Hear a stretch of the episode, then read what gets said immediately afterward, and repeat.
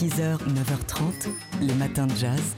Laure Alberne, Mathieu Baudou. Et lui, il sera ce soir tout seul sur la scène de la Petite Halle, ainsi que en direct dans vos oreilles dans Jazz Live. Lui, c'est le pianiste Bill Lawrence, l'un des membres des Snarky Puppy, qui, euh, au début de la semaine, pendant trois jours, s'est filmé en studio à Londres, au studio Morley, pour m'a capté et nous rendre compte de l'enregistrement de son album en, trio, son album en, tant que leader cette fois.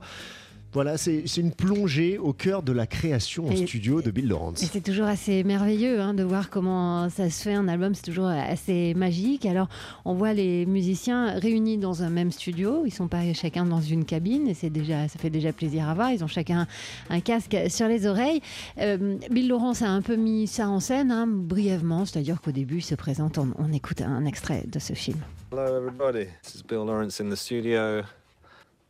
Where we've been uh, today and yesterday, and we will be tomorrow, recording a brand new EP with this incredible trio featuring Marius Alexa on drums and Jonathan Harvey on the bass.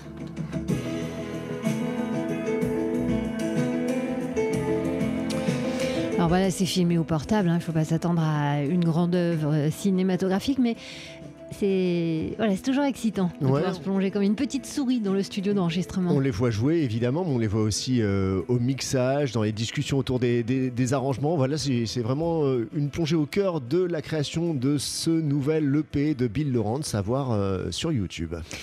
Et en attendant, donc, on l'entendra ce soir seul avec son piano à la Petite Halle, à la Villette à Paris. ce sera à partir de 21h30 en direct dans Jazz Live.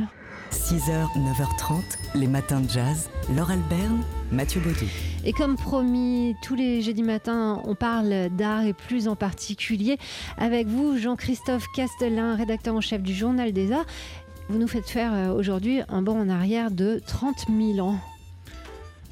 Oui, un bond de 30 000 ans et aussi un petit retour en arrière plus modeste de, 25 ans. Vous allez comprendre. Euh, savez-vous, Laure, comment s'appelait euh, la réplique de la grotte Chauvet il y a encore quelques semaines? Si je ne me trompe pas, c'était la, la, grotte Chauvet 2 ce qui n'est pas extrêmement sexy, non ah, Eh bien non, eh bien non. Figurez-vous que cette réplique de cette grotte superbement ornée qui a été construite en, 2015, je, parle de la réplique, s'appelait la caverne du Pont d'Arc. La caverne ah bah, du Pont d'Arc. C'est plus joli. Hein. C'est plus joli, mais ça, ça, ne dit pas grand-chose. Vous imaginez bien que c'était pas très pratique pour la communication, surtout pour les touristes étrangers qui ne comprenaient pas bien de quoi ils retournaient. Même le GPS de Google était perdu.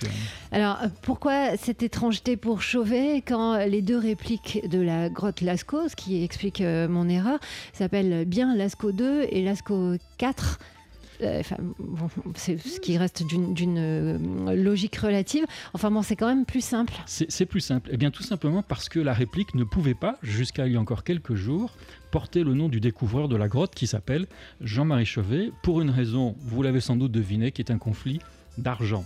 Parce que, évidemment, à l'époque, euh, ce conflit, euh, qui remonte à quasiment 25 euh, ans, remonte à ce que l'État, à l'époque, ne voulait pas que l'on puisse visiter la grotte Chauvet originelle, instruit par ce qui s'était passé par, par Lascaux, et donc il a restreint l'accès de cette grotte à quelques chercheurs. Et puis très vite, il a envisagé la construction d'une réplique que les touristes pouvaient visiter à quelques kilomètres de là.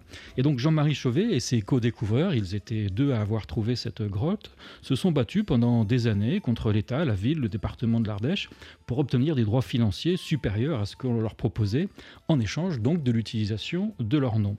Et l'affaire été toujours pas réglée lors de l'ouverture de la réplique en 2015, qui du coup a dû porter un nom sans aucun rapport avec le nom Chauvet. Mais voilà, avec le temps, les protagonistes de cette affaire ont vieilli, ils se sont assagis, chacun a bien compris qu'il fallait signer la paix des braves, et c'est finalement ce qui a été fait, il a été fait il y a quelque temps. La réplique, dont je recommande vivement la, la visite, s'appelle maintenant la grotte Chauvet de Ardèche. Ardèche parce que cette grotte se situe en Ardèche. Ah bah oui, comme ça c'est clair. Merci Jean-Christophe Castelin, euh, vous êtes euh, donc rédacteur en chef du journal des Arts, euh, qui dans son nouveau numéro nous emmène en Allemagne et dans ses musées. 6h, 9h30, les matins de jazz. Laure Alberne, Mathieu Baudou. Et ce matin avec vous, Jean-Christophe Castelin, rédacteur en chef du journal des Arts, on prend donc des nouvelles du monde des arts et il paraît que les voisins de la Tate moderne à Londres ont pas mal de tracas en ce moment. Et oui, les pauvres voisins du musée londonien ont perdu leur procès. Les pauvres, enfin, l'expression n'est pas très adaptée pour ces propriétaires de luxueux appartements à 4 millions d'euros pièces, en bordure de Tamise et construits récemment, mais cependant après que l'usine électrique ait été transformée en musée d'art contemporain. Le problème est que euh, la tête a construit depuis une extension sous forme de tour à moins de 50 mètres de leur immeuble, avec une terrasse où les visiteurs aiment aller pour contempler la vue magnifique sur tout Londres et également sur leurs superbes appartements. Alors, excédés d'être observés par euh, les visiteurs de la Tate, les propriétaires ont, saisi le juge et, qui a tout simplement considéré que eh bien, le plus simple pour eux était de mettre des rideaux. Alors, j'ai moi-même pu me rendre compte de la situation et, la première fois que j'ai vu l'intérieur des appartements, je dois dire que j'ai eu une drôle d'impression parce que tous ces salons qui n'ont absolument aucun rideau sont meublés comme des showrooms de galeries euh, ou d'espaces d'exposition de magasins de meubles sans aucun objet personnel qui traîne sur euh, le mobilier. Du coup, je me demande s'il n'y a pas malgré tout un peu d'exhibitionnisme de la part de ses propriétaires. Je trouve que vous avez l'esprit bien mal tourné. Alors, un conseil pour une exposition ce week-end, peut-être? Oui, bah alors bah, peut-être déjà aller voir les appartements des voisins de la tête moderne. Et puis accessoirement, si on n'a pas l'occasion d'aller à Londres, eh bien de ne pas rater l'exposition Vasarely au Centre Pompidou.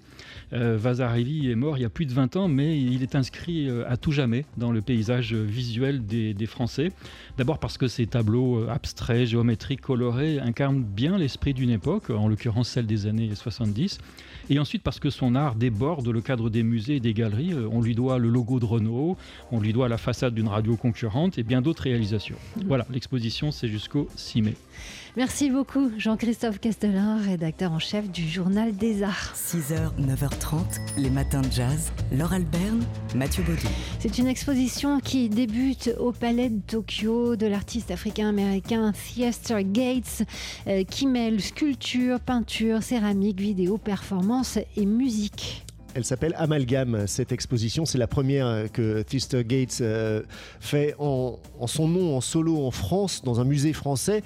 Euh, et il s'intéresse à la notion de, de post-identité, estimant qu'il n'y a pas d'absolu, pas de pureté, qu'il n'y en a jamais eu. Et il part d'une histoire méconnue, celle de l'île de Malaga dans l'état du Maine aux États-Unis. En 1912, le gouverneur du Maine expulse de Malaga la population la plus pauvre, une, communauté mixte, interraciale, environ 45 personnes euh, qui ont été forcées de se disperser, d'errer ou d'être internées. Et le nom de Malaga ensuite est devenu une insulte, une stigmatisation. Malaga, amalgame, il y a un clin d'œil appuyé. Amalgame, c'était un terme qui était utilisé autrefois par les anglo-saxons pour désigner les mélanges raciaux, ethniques et religieux euh, pour euh, montrer, euh, lorsque l'artiste se l'approprie, qu'il n'y a pas d'absolu, pas de pureté, qu'il n'y en a jamais eu. Alors il nous intéresse, Theaster Gates, sur un plan artistique euh, et, aussi pour son implication sociale. Oui, il pratique les social practice en 2009 avec euh, ce projet Dorchester Project, euh, une rénovation urbaine d'un quartier pauvre et africain-américain de Chicago laissé à l'abandon et, comprenant 80 maisons. Il cherche alors à lui rendre sa dignité en rénovant et en dotant d'infrastructures et il a développé pour ça avec les habitants des savoir-faire qui permettent ensuite à, à ces habitants du quartier d'être autonomes. Alors si vous voulez en savoir davantage sur ce sujet en particulier, on vous renvoie vers un article des Enrecuptibles de cette semaine. Et si vous voulez voir l'exposition Amalgame de Theater Gates, eh bien c'est tout juste de commencer au Palais de Tokyo à Paris. Les matins de jazz.